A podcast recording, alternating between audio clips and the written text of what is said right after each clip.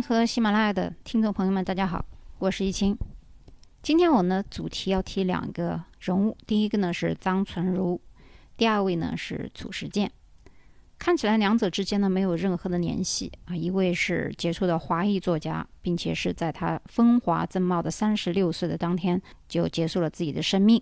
另一位呢是我们耳熟能详的励志典范。从燕王到成王的褚时健老人，我们今天先说张纯如。为什么我先说张纯如呢？因为他于十一月九日，也就是十三年前当天自杀了，所以今年二零一七年十一月九日呢是他的十三周年的忌日。那么今天是十一月十九日，北京时间。虽然过去了十天，但是我觉得呢，历史不应该忘记这样一位了不起的华裔女子。中国和日本的关系呢，永远都很难说得很清楚。历史上没有哪个国家像中国这样给予日本人，包括韩国人如此巨大的影响。从汉字到围棋，从《论语》到《法华经》，不管历史上日本人或者是韩国人传承了多少中国的文明，也没有哪一个国家像日本这样给予中国人如此大的伤害。那么张纯如呢，就是一位记录了南京大屠杀的这样一个真实历史事件。当然，这个历史事件不仅仅是说南京大屠杀，它主要是想让西方国家了解，等同于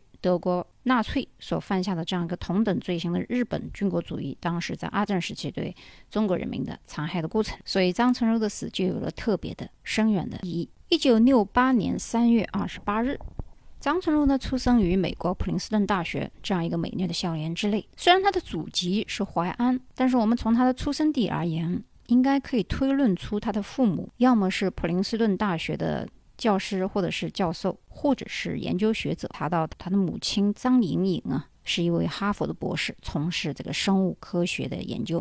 为什么这句话对我有这么大的一一个感触呢？就是因为最近我在研究这个留学的。一些过程可能要出一个收费的专辑，专业专门讲这个留学跟申请大学的这么一个教程。那么，如果你是出生在美国的普林斯顿大学的话，应该来说，如果父母是这样的教职员工的话，儿女是直接可以深入到。普林斯顿大学的，包括如果他的父母是哈佛毕业的话，其实纯如应该是可以进入哈佛去学习的。这个原因就是升学留学的时候，作为教职员工啊，英语单词里面叫 staff，作为教师员工的子女是有优先继承这个原来学校毕业的学生的这样一个学籍的。所以在美国，很多大藤的录取在很多时候。我们说他开后门也好，嗯，有礼有节也好，因为国内也是一样，国内的很多高校，包括高中，很多的教师的子女是直接可以升入重点的，所以在国外有这么一个情况，我们可以理解。大藤的录取很多只有百分之五是考进去的，也就是说百分之九十五都是各种各样的后门，不管是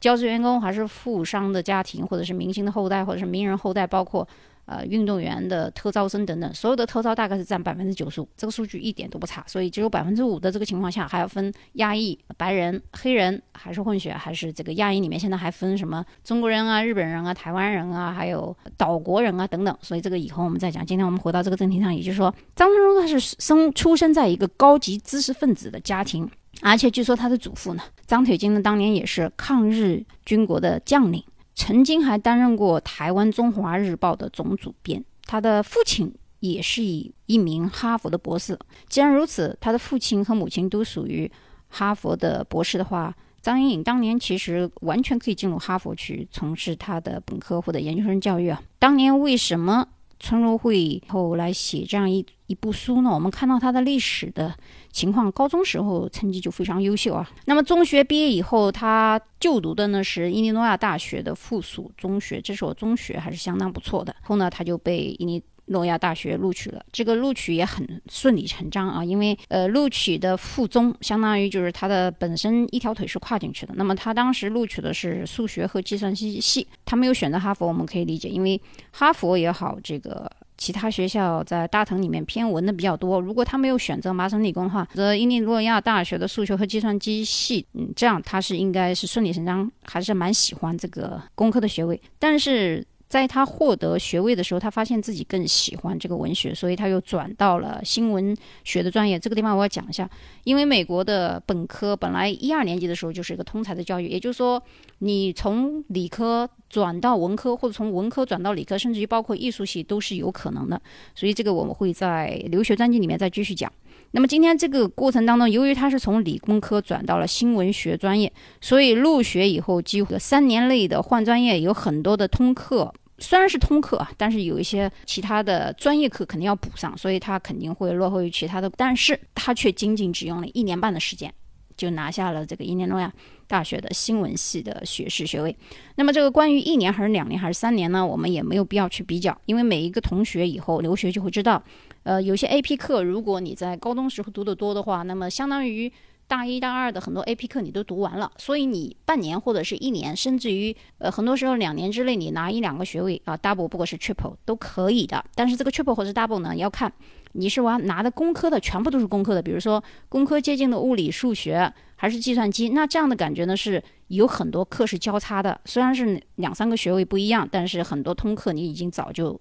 在大一或者是高中 AP 课的时候就读完了，所以分支虽然多，虽然拿了两三个学位，但是看起来呢，他还比较顺理成章。或者你是文科的，比方说你可能读了一个新闻的，然后你读了一个法学的，或者是你读了一个心理学的，那么很多的他的通课也是在一起的。但是如果这个学生他拿的又是文科，又是理科，又是艺术，他学的科目肯定它的分值也就很多。因为如果一个工科的学生需要拿一个本科要到二百四十十分的话，那么他的这个课至少要一年半到两年时间才能拿下，再加上文科的话，也要加另外一个主课，就是 major。我们讲的不是 minor 啊，minor 的话一般只要八门课就可以了，但是 major 的话，至少有的学科要到十二门课或者是十八门课，你才能拿到这个 double 的 degree 或者是 triple。所以我们看他的这个时长很短，然后。之后呢，他又拿下了约翰霍普斯金大学的写作的硕士。由于他是出生在美国，所以我们毋庸置疑，他英语实际上是他的母语，所以他的英语特别好。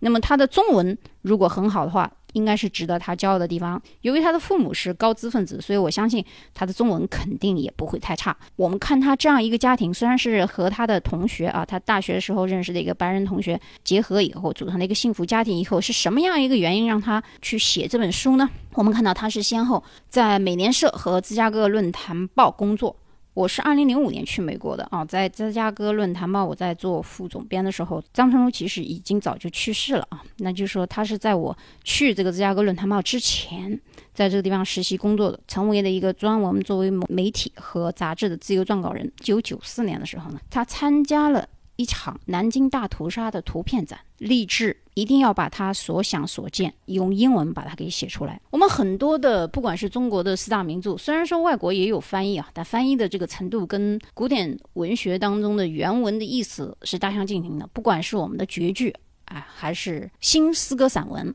在翻译成英文的时候，完全不是那么回事儿。那么，如果一优秀的作品没有在翻译成英文以后啊，或者说翻译的英文没有足够表达原文的意思的时候，其实在国外的影响力很少。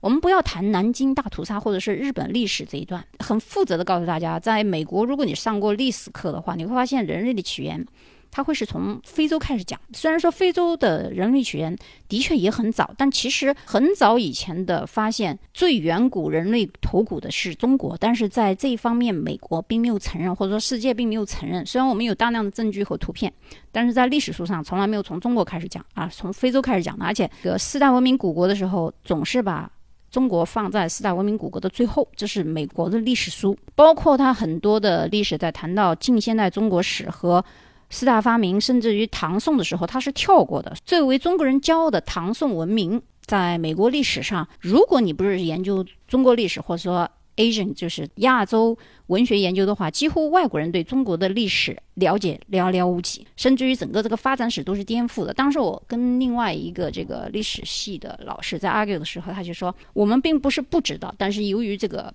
出版社以及政府的压力，我们在出版的时候，包括作者也是被修改一部分内容，所以很多人在美国其实是并不了解日本侵华战争历史这一段，甚至于包括日本把这一页都是删除的，也就是篡改历史。张纯如的贡献就在于他用英语描述了整个这个事实。包括告诉西方人，特勒在欧洲犯下种种罪行的时候，日本人在中国的大屠杀，让中国所承受的巨大伤害和危难不亚于希特勒的恶行。所以，当张纯如决定要写这本书的时候呢，他立刻飞往南京，包括每天工作长达十小时以上。因为在查阅第三方证言的时候，他自己还得勇敢的去面对当年这些恶魔般的行凶者所犯下的滔天罪行。他自己曾经说过，就是从来没有一个作家在写书的时候需要他这般的面对那么多深重的人性的丑恶。他在写书的过程当中，其实就是一个自我折磨的过程。平均一天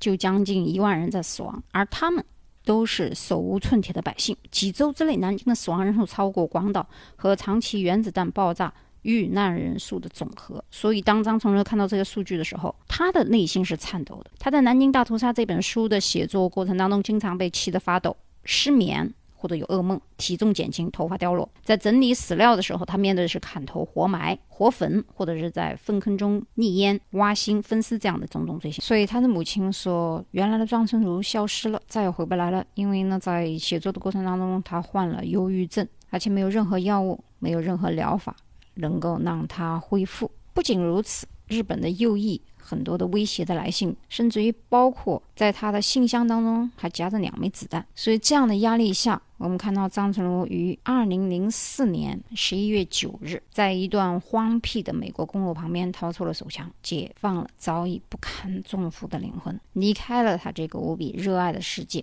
年仅三十六岁。关于他自杀的这一段呢？有很多评论说，也许是日本人那个 murder，不清楚他究竟是自杀还是死于日本右翼分子之手。但是他的死却震惊了世界。死前他留下了一张纸条，上面写着：“我曾认真生活，为目标写作和家人真诚的奉献过。”而这一点，在人生总有起落、精神终可传承的楚老身上，我们也发现了同样的精神光点。褚时健老人。大家都很熟悉，曾经是云南红塔集团有限公司和玉溪红塔烟草集团有限公司的原董事长。一九七九年到一九九四年之间，褚时健成功的将红塔山打造成为中国名牌香烟，使得玉溪卷烟厂成为亚洲第一、世界前列的现代化大型烟草企业。但是在一九九九年的时候，被判处。无期徒刑，剥夺政治权利终身。但是在监狱里这么长时间，后来减刑出狱以后，他老人家一直并没有颓废下去。于二零一二年十一月的时候，八十五岁的褚时健老人种植的储存，通过电商的开发，又成为一个新的高峰。他的储存因为品质优良，被销售一空，成为当代的中国成王。今年二零一七年，褚老已经九十多岁了。吃过褚橙的人呢，知道褚橙的皮非常薄，它的甜度也非常的均匀，并且在全国的农业生产方面，它有一个标准化的管理。很多时候，我们不能够控制虫害种。种植天气造成的水分灌溉的次数，但是褚时健老人在机械化管理上有一个标准，所以他在全国销售的储存几乎品质都很统一。但是我们知道，褚老在卖真正的储存之前啊，一直种植的储存将近有十年。想想现在已经是九十岁高龄，开始销售电商的时候是八十五岁，八十五岁十年之前。那就是七十五岁才开始种植橙子，在七十五岁这样高龄的情况下再次创业，是怎样的一种奋斗精神可以激励当代我们的年轻人呢？而发现褚橙并且和他合作的另外一位本来生活创始人郁华峰，也是一位有故事的人。我们说褚橙是一个有故事的橙子，而郁华峰的本来生活。也是一个有故事的创始人。他曾经于一九九零年毕业于中国人民大学，先后在《南方周末》和《南方都市报》工作。一九九八年的时候，年仅三十岁的他成为《南方都市报》的总经理，并带领南都创下了三年扭亏为盈的奇迹。五年之后，他又率领该报实现了三点九亿元广告营业额、一点六亿元年利润这样的好成绩，和以前红塔集团扭亏为盈的情况。颇为相同，所以我们看到，不管是张春如，还是褚时健老人，还是我们的郁华峰先生，在他们三人的身上，我们都看到了一种不屈服于挫败的人生精神。好，今天的节目呢就到这里，我们下一期再见。